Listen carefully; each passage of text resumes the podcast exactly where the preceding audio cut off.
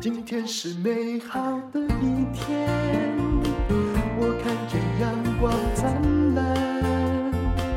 今天是快乐的一天，早上起床充满。欢迎收听人生实用商学院。我们今天呢，请大家一定要有耐心了解一个未来的趋势，那就是 ESG，也就是二零二三年的投资展望哦。到底 ESG 哦，我们听到它楼梯好响好响，那个人要下来了吗？哈、那大家都在讲，它是一个。怎么样去了解的东西，对于我们的企业还有消费者所支付的各种价格，会有什么样的影响呢？我们请来非常会讲解趋势的富邦投信投资策略师徐益达，你好。戴茹姐好，各位听众大家好。嗯，这个大题目就麻烦你讲了，只有你讲，大概大家不会打瞌睡。来吧， 其实 ESG 这个，我在富邦财经趋势论坛讲了差不多有两年的时间，一度中间也感觉到讲的很干，讲没有什么 没有什么新意了。 因为其实 ESG 这个东西，大家把它当做一个投资的主题来看待，其实这是一个很大的误解。对，这就是我的问题、啊。对呃它，其我实们投资 ESG 没有 ESG 是一个限制，对企业的限制，对对不对？对人类理想的一种追呃求对，对，它其实是一个风险管控，看这家公司能够风险管控到什么样的程度。嗯它把很多很多的细项浓缩成三件事情，就是一环保，S 就社会相关的嗯、劳工相关的嗯，G 就是公司自己的 governance。嗯，像 governance，其实台湾已经搞很多年了，一目前零听起来很抽象哦。嗯对对对对，那这些东西呢，对公司来讲，其实他没有什么兴趣去、嗯去了解，因为所有的东西，你要加环保设施啊，你要帮员工设个托儿所啊，支付他们的各种福利设施啊，这都是成本，都是钱。嗯你要请独立的董事也是钱，所以对公司来讲，他并没有感觉到太多的 benefit，嗯他只觉得他不断的在花钱。那这跟公司的本质是相违背的。公司的最大的责任就是要赚钱，为股东赚钱，为嗯公司所有的员工赚钱，才能发薪水嘛。嗯，所以这件事情本身在十几年来，其实一直都很受到大家其实的如果你会去啊抵触。看到哦，赚钱跟 ESG，他们是站在那个黑白的两端，对不对？啊、就是你以后赚钱，你要顾及到你的社会责任对，啊，到底怎么顾及呢？这个就比较妙，就是这是消费者自己心态转变变。大家都看过那种什么正负二度 C 啊，嗯，啊，你要面对的你不知道的真相啊，那些气候变我迁们事都情。好像很关心，对不对？啊、我觉得市场上的消费者有稍微接受这件事情，就是是当主打的是环保型的产品，环保洗对衣精开始，对对，各种环保知名的东西，嗯基本上卖的就是有它的销路在。我不能说它是一定销售最好，但有它的销路在。我觉得这个间接的反馈回来给制造商说：“哎，我做这个事情其实变成是一种 marketing，一个嗯很好用的事情。但是对于这些有有 reputation 的公司来讲，有有嗯顾及到商誉，也不能说我就说一套做一套啊。我既然这么说了，那我好，那我就要求我的供应商，要求我的 supply chain，我自己开始做各种嗯节能减碳、环保、社会的福利、各种捐款、慈善活动，嗯这一系列的事情包装我自己的形象，嗯。这个我觉得是原始的经济目的，其实终这于有种一点点发酵。是，但是这种嗯，比如说你想要绿化或什么，其实最终的反应成本，终究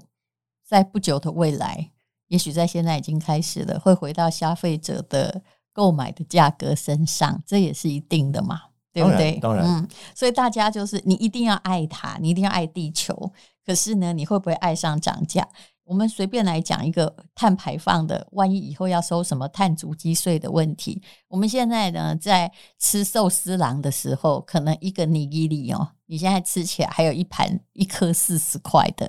鲑鱼，哈、哦，有两颗哦。那万一以后开始收到足迹税，因为那个鲑鱼毕竟要是从挪威咻咻咻咻咻啊，飞机就要有碳排放的问题嘛。那万一按照我们的理想一直加价，以后那个四十块有两两个鲑鱼的尼基里哦，会变成只剩下一颗，那消费者就开始恨 E ESG 了，不是吗？。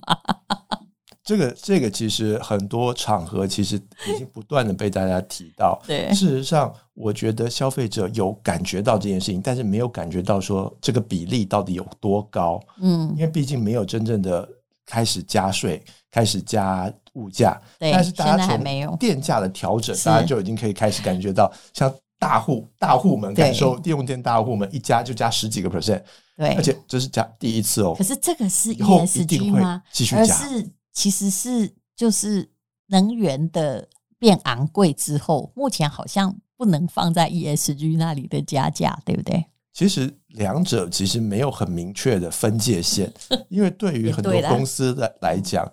呃，我如我要出口东西，我要制造的，我在这边生、生活，这些全部都是足迹。嗯，所以，当一个公司他做所有的所有员工都骑脚踏车上班、嗯走路上班，好像都没有碳足迹了，可是你只要一开店，你嗯就有碳足迹。所以嗯变变成说，你不得不要求政府，不得不要求自己，说你必须要用绿能，你才能达到这个所谓的碳足迹的减排的这个目标。嗯，好，那可是很多人都在讲 ESG 投资，对不对？对，那到底其实消费者只要谈到投资，想到都不是环保嘛，想到都是说那我赚钱有没有利可赚图钱啊对？那对怎么解释呢？其实，在刚刚开始这一两年，哈，过去两三年的时间段，ESG 投资看起来好像报酬率都不错。嗯我认为其实它有一个背后的一个呃，你看得出来，但是你并没有真正摸透的一个真相，就是其实过去几年能够入选 ESG 的公司，基本上都是大型企业，嗯因为只有他们有能力来做这些 ESG 的相关的事情，而且他们早几年就开始在做了。嗯而过去几年呢，偏偏又是大型股当道。嗯，所以叠加的效果就显得大型股、大型 ESG 公司表现的特别好，特别有一个出色的表现，跟一般的股价指数来比，有拉出一个趋势，好像说，哎，你做 ESG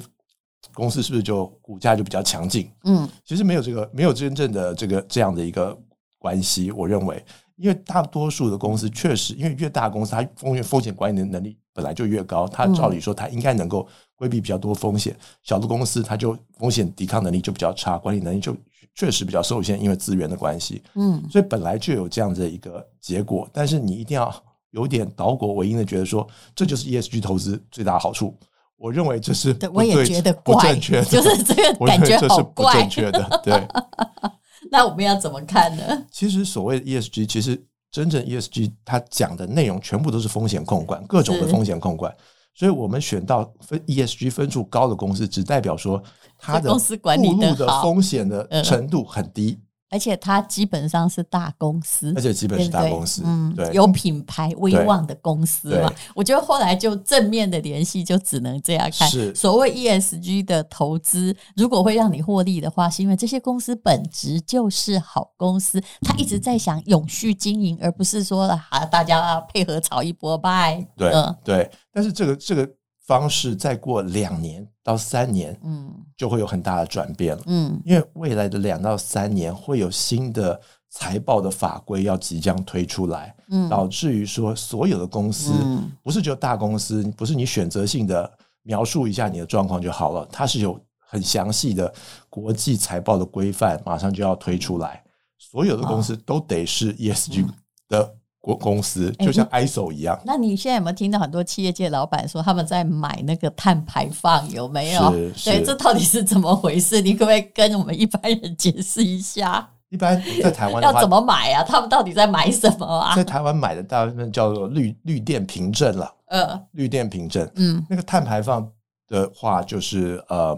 现在因为还没有真正苛征，嗯那个是在欧洲跟在国外有交易所在交易这个碳排放的这个碳权，嗯是有这样的呃的的东西在国外的交易所。可是如果在台湾交易的话，多半是呃经济部那边发出的绿电凭证。哎、买那个他们在干嘛？ OK，他买那个就是给外国的供应商看，嗯说我用的电啊是绿电，啊或者说我用我虽然用的不是绿电，但我付了这个绿电的钱嗯，就相当于我缴了一笔碳税一样。嗯，所以我拿这个绿电的凭证，就是告诉大家说我用的是绿电。哦，尤其是欧盟恐怕规定相对的严格，如果要做生意的话，是欧不盟是？是二零二三年的一月开始就要试行这个碳关税。哦，美国的话，草案已经在参议院了。所以欧盟会先嘛？欧盟是先不是嗯二四年，二零二四年，美国这边应该也会推出类似的这个碳关税的法你案们。是不是有个 ESG 的基金？嗯。我们十月才开始的，对，我们十就月富推了一邦个投信的，绿嗯 E 色电力的 ESG 的基金。那它其实本质上它是一个绿色电力产业的产业型的 ETF 基金，嗯但是我们特别把 ESG 的评分给加进去。嗯本来一开始我们也并没有这么想，说要把 ESG 加进来，但是跟大家讨论之后，觉得说我都已经是做电力，而且是以绿色电力为标杆的话，不如我就把这个标准一起放进来做评分、做拆解，这样的话让投资人一口气就买到完整的这样的 ESG 跟绿色电力相关的这些产品。哦，好吧，那这 ESG 我想大家呢就要完全了解有点难，大致了解啊就会知道它到底是什么。那么。二零二三年，也就是即将来临的这一年的投资展望呢？我觉得投资人特别喜欢问。前不久还有人问我说：“你觉得二零二三年台湾的房子是会涨跌？”我还反问说：“哎、不好意思，你投资客吗？你手上是有几间可以卖哈？你这么关心干嘛？如果是你家，我拜托你不要关心吧，因为你卖掉它涨哦，那你买到会更贵，对不对？它跌呢，你也卖不掉。”那你就不要关心啊， 关心一年。如果是长期商品，去关心一年是一件很奇特的事情。那么，那二零二三好，那我们还是要不免俗的问啊，就是你觉得，因为看起来呀、我只能说看起来，看起来大家都非开放不可，不开放我看会闹很大的啊、嗯嗯那当世界恢复正常，因为看起来新冠肺炎的病毒也没有以前那么凶了啊，那重新恢复开放之后，有什么契机？嗯，在投资上面，好的，其实二零二三年哈，现在业界的公版公嗯版的 forecast 嗯大概是前低后高了。嗯嗯，前低大概从美国白宫、美联储大概都挂保证，应该前面应该就挺低的，对，因为所以这样马上升息结对婚嘛，对，不嗯就没有没有什么好质疑的，是前面一定低，后高就就难说了，就就嗯不好说了。嗯，就关于后高到底是一种什么样的 scenario，目前最明确的 scenario 就是服务业的开放，大家嗯旅游的恢复。对，比如说最讲最你简看单，日最本也很明显呐、对啊我看他们渐渐在恢复，就我。打米其林餐厅打了七间，要请朋友吃饭 领不到，这就表示他在复苏啊，对不啊，对？嗯当初在二零二零年的时候，我不晓得大家还记不记得这个新闻？当初迪士尼因为嗯疫情的关系，呀呀嗯一口气裁了二十五万的是是各种的公主就这跟种玩偶。对，这种悲剧一直在出对现。那现呃在如果大家都回去美国玩，他二十五万人是不是要雇回来？是啊，因为不可能只有一半的公主在跳舞，嗯，所以这二十五万一雇回来，在这一两年，可能就是嗯半年到一年的时间内，经济的融融景会。好。那嗯就是为什么美国的就业数字始终不会有出现任何衰退迹象的原因。，嗯美国科技公司，我们看到很多新闻都裁员几千人啊，一万人，，嗯但是跟这二十五万人比起来，他们其实人数是相对是少的，嗯，嗯对经济的冲就击。其实服务业是一个最大最的大的重产点业啊，对对，嗯这是为什么经济他们说一直说是浅衰退、浅衰退，其实最主要原因就在这边。只要大家更多的恢复正常的生活、更正常的旅游的时候，这一部分服务的回升，很大程度在抵消制造业的问题。其实我觉得徐益达讲的很客观呐、对啊，前低我们已经可以看到了嘛，哈，因为那个升息还是一个波动，俄乌战争还没打完呢、看起来也是一两个月，大概还打不完，对不对？然后现在至少在我们录音的时候，大陆也还没开放，真的很怕大家擦枪走火，我真的很很为街上的人很担心。可是，哎，看起来人类没有必要开倒车，所以你可以预期说，二零二三年可能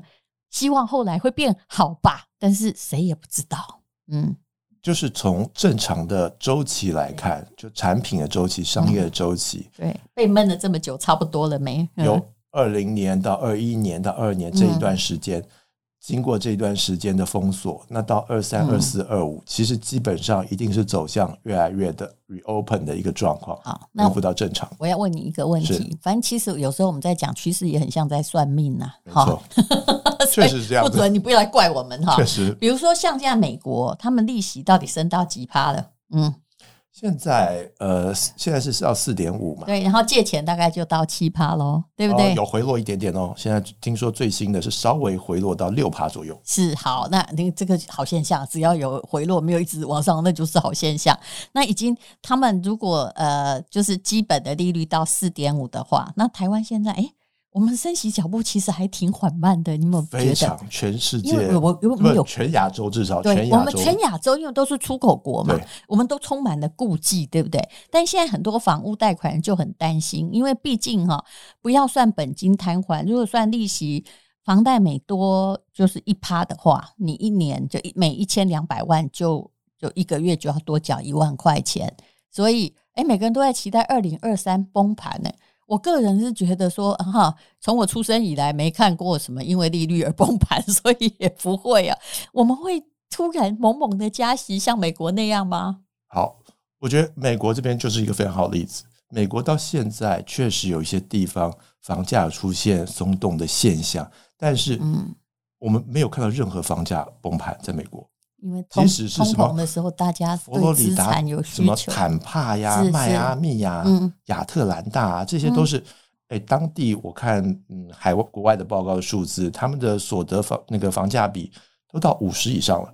都就是痛苦指数也都对挺高的。对，都是嗯五十以上。传统城的城市，那那个美国大概是十几到二十左嗯右这样，十五到二十这样的一个区间，它可以到翻倍以上。所以，但他们也没有出现崩盘，因为这很很困难。你从你自己的房价，你就其想实想，通膨是房价很好的支撑啊，对对嗯那双恶魔的手，嘿，像 支我撑在的房美房国的价朋友，他们呃前几年决定二手房贵嘛，然后新屋又买不到，他们就决定买地自己盖房子，盖了两年。嗯，那大家在台湾觉得盖两三年很正常，但是美国那种平房木造，嗯十个月就应该盖完。对，两他盖年什了么意两思年？，因为他没有找不到人，他盖一盖啊休息一下，盖一盖休息一下，人工在一变贵，一阵一阵的盖，盖了整整两整整两年，他才盖完。嗯，所以你要他这样的房子，你说他什么七折、六折嗯杀出，怎么可能？成本就涨到那边，他他只要没有真的流落街头嗯的可能，就被公司裁员，银行存款被冻结，嗯，他走不到这一步，他不会做这样的事情的。他花这么大的价钱，其实通膨哈，对于一般而言，通膨不是房价落的任何理由了。但是通膨是，如果你是买方的话哈，很实际接地气的讲，是你杀价的很好理由，就这样而已嗯对。对对，但是没有看到太大的呃真正的所谓的经济上的冲击， 如果不 会。迪士尼的公主都回去了，都找到工作，请问是怎样？大家为什么要贱价卖自对啊，己的为什住么房？要为什么要卖房子？我感觉不出那个现金流紧张到这个程度。是，这这就是美国一直的论调。虽然大家都觉得说，哎，你这不不是负成长吗？那你怎嗯么还不衰退？那对他来讲，负成长是一回事，但是他嗯，所有人都有工作做，对。没有任何人缺。哎、你又讲到日本哈，对我真的最近就不想回答的就是，很多人问我说他要日本买房，我说你有多少钱啊？ 就是其实问题还是你要是很有钱，那你就去啊，你不要问我有什么贷款要贷呀、啊，还有什么，那就表示我其实我后来给大家的一个建议，因为太多人问，我就刚刚说你在台湾有两间房子吗？没有，是不是？没有，不要去国外买，是不是？你就应该把自己的旁边的事情先做好嘛。嗯嗯，因为国外不是小资金可以做的事情，还有很多管理上的耗费的问题。你谈到日本的时候，谈到日本 YCC 哈何时放松，还有它国债由负转正啊，这是什么意思？而且我看到日元呢，超妙的，嗯本来到一四九还是多少，我151看的那些啊，一到一五一啊对。然后后来呢？哎，最近呢，我们两个在录音的时候又回到了一三九。我看对起来现在日元会慢慢的不会升值到哪儿去，但是一定不会再不死了，你知道吗？对呃，对吧？你应该也是哦对差不多对可以看出这个趋势。对对所以这这到底是什么意思啊？YCC 是什么？呃，YCC 就是日本人在做的出一个一个直利率 control，就是他们放水的名字叫叫做美国叫 QE，他们叫做直利率控制。嗯它的目标就是把它的利率压低，比如说十年期国债压低在一个 percent 以下，或是普通一般的，它是压压在零个 percent 以他们下，本来就这么悲哀啦。它就要压这么低。嗯那为什么会为什么压不住？要所谓的控制呢？嗯因为越来越多的人，呃，要要把这个利率给提上去，卖日本的国债，嗯卖日本国债，日本的国债的殖利率就上升。啊那他只好在市场上收购这些日本的国哦债。嗯那他收购日本国债这个行为，他的目的、他的目标是用所谓的利率控制这个名字来嗯，来来说明的。其实跟美国的 QE 是一个意思，就是收购市场上的债券。所以未来它所以会升息哦。他现在的它问现在已题，经就很惨啦、嗯，它现在的问题就在于说，如果美国所谓的维持高利率更长的时间，我们现在一般人想说啊，可能维持到第三季、第四季对这种长的时间，因为那它如果短期要降也不容易啊。没有这个条件。，对，嗯那如果说它不是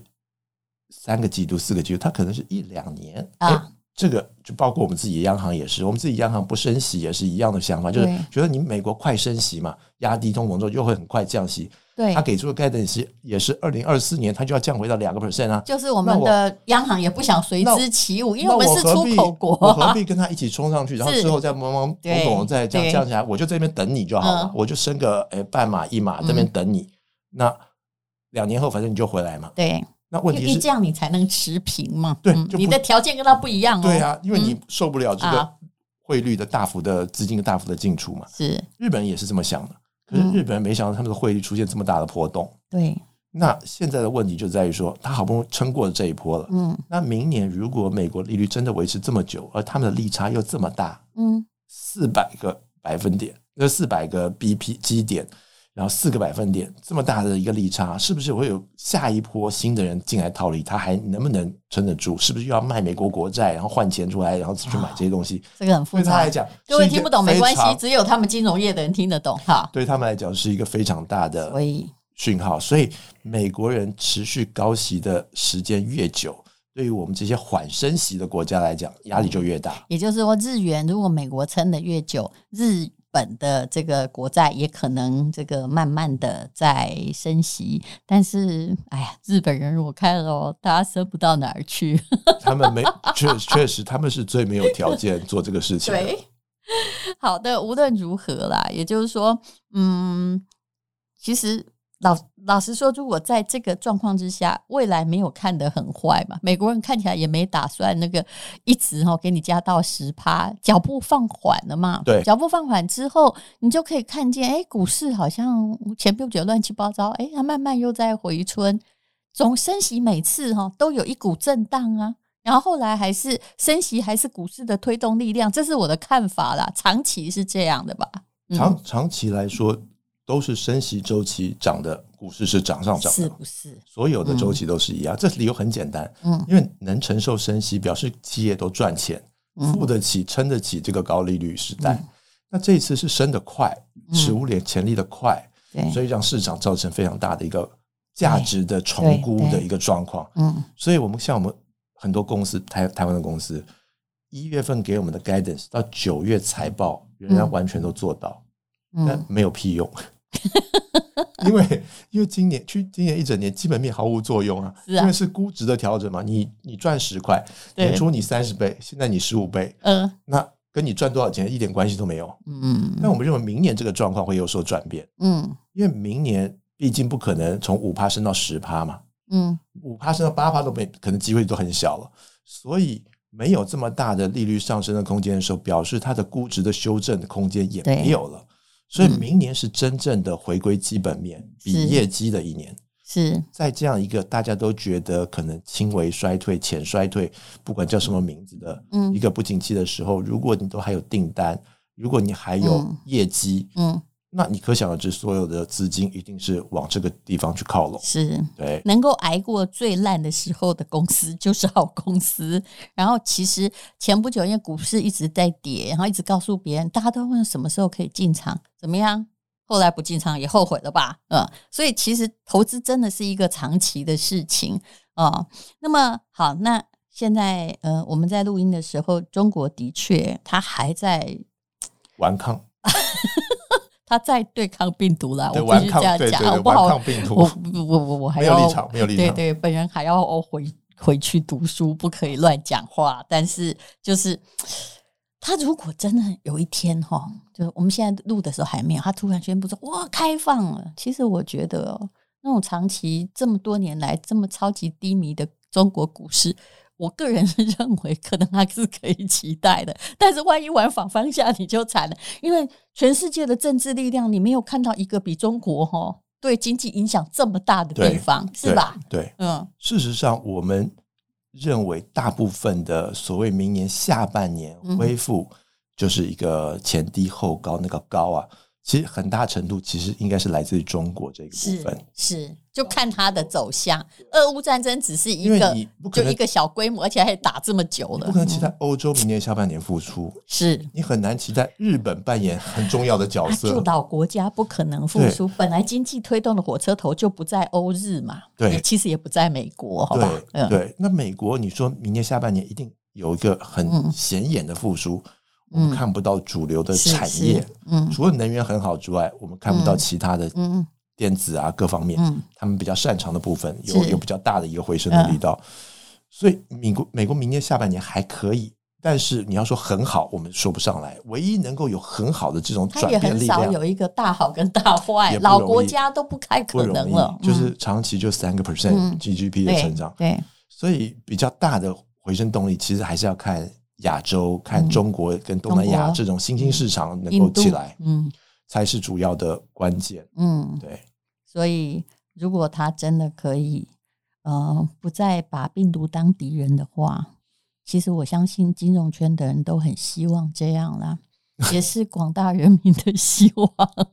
我现在一边讲一边战斗。 其实我内心里面比较担心的是，就是哎呀，以前我年轻时候看见的某个事件的重演，是我是舍不得年轻人呐、 是嗯，是，唉，人类有时候他的坚持哦，就是你到底意志力要不要这么坚强？有时候我后来发现，就我们就是在我们的祖先也是在重重病毒中活下来的。其实我们对于这些病毒或所谓天灾，事实上你还是无能的。嗯，是的，是的。所以我觉得，呃，一方面是那个，另一方面，我觉得，比如说他们最新的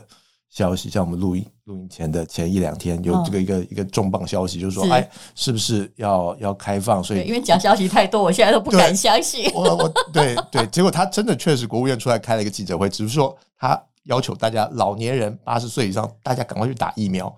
我觉得打疫苗这个事情我，其实听从从这里我会听出的一件事情、哎，就是说，可能这也是一个呃楼梯有有对一点微微的响声，因为它对不是一个坏的，对对对啊哈因为疫苗其实确实到目前为止是一个在开放中的过程当中一个很大的一个帮助，是啊，尤其是比如说国外的疫苗嗯， ，BNT 已经讲了非常多年要是进中国，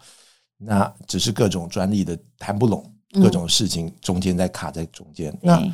如果某个时间，不要说它解封啦，就我觉得。呃，好像比较仓促一点，大家很来但嗯不你及要上车。我去推选我那觉个得逻辑，请问大家叫你打疫苗，就是说可能会有危险，对不对？对，那就可能你可以自由一点点啊。对哎我所以现在讲话也又许颤抖了。疫苗 疫苗的开放是一个比较先行的指标，是我跟你一样，对这个虽然大家期待的事情没有出现哦，但是我是抱持着同样的看法，因为说真的，我那些同学企业家真的很可怜。呃，